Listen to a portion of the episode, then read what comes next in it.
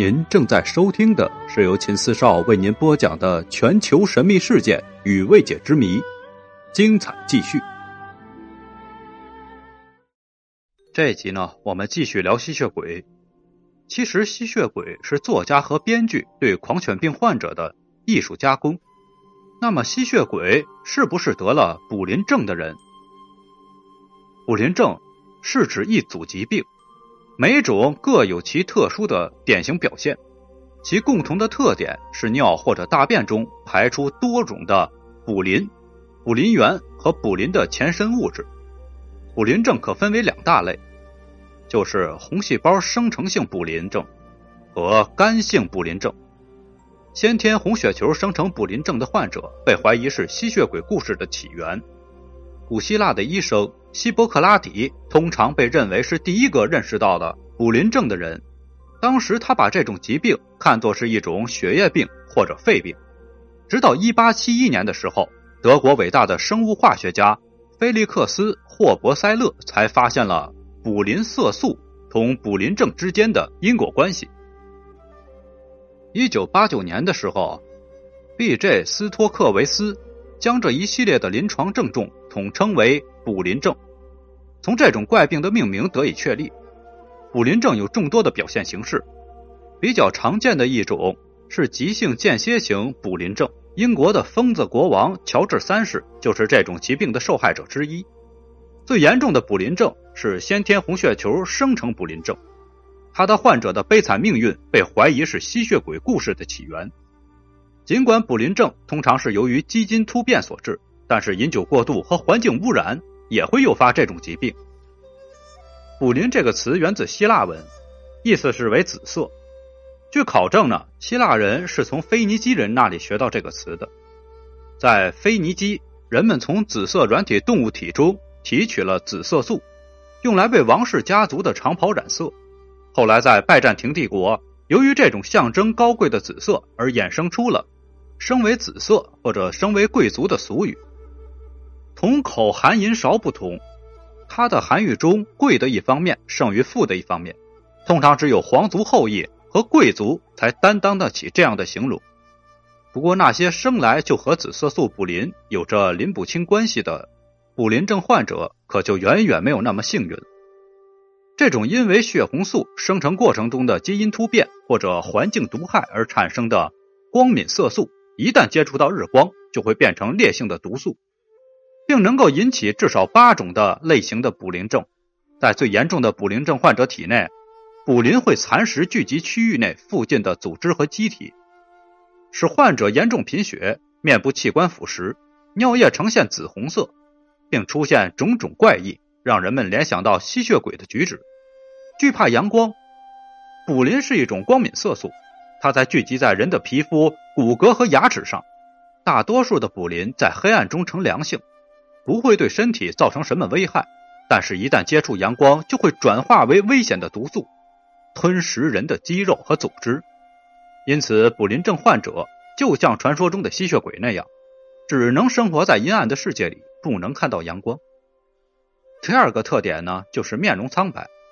绝大多数的卟啉症患者都伴有严重的贫血，这不仅因为他们通常只能生活在黑暗之中，更重要的是。他们身体中的卟啉会影响造血功能，破坏血红素的生成。通常呢，卟啉症患者的身体还会出现大片的色素沉淀，往往是紫色的。不死之身呢，就是由于毒素的作用，卟啉症患者的耳朵和鼻子都会被腐蚀，而皮肤上也会满布疤痕，使他们看上去格外的苍老。在欧洲的传说之中，长生不死的人常常都会描述为类似的样子。以讹传讹的，就有了吸血鬼不死之身的说法。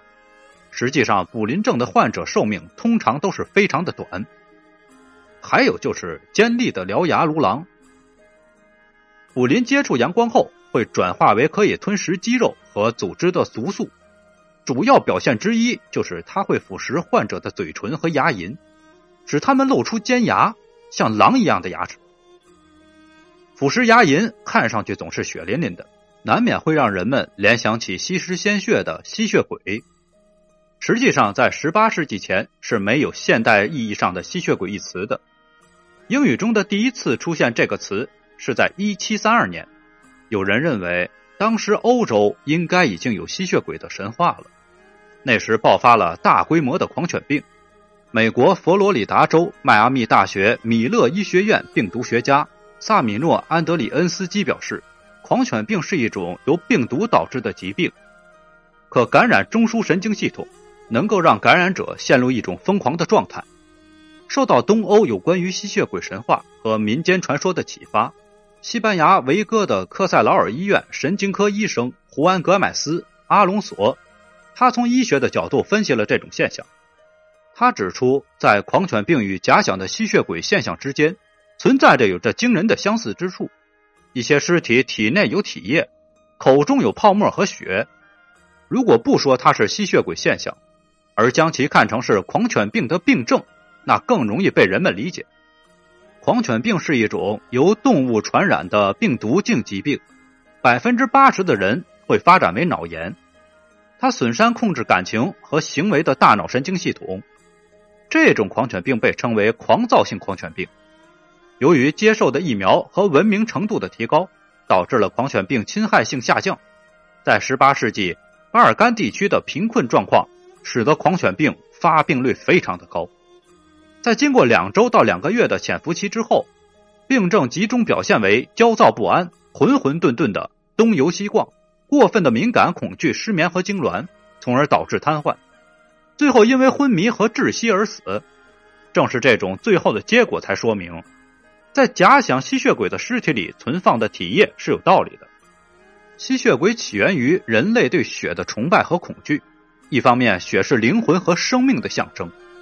而另一点上，他们又把血认为是灾难和不祥的标记。但传说终归是传说，现实中所谓的对血液的渴望，所谓的嗜血族，其实从医院上而言是疾病而已。所以听到这里，相信大家都对所谓的现实版的吸血鬼有所了解了吧？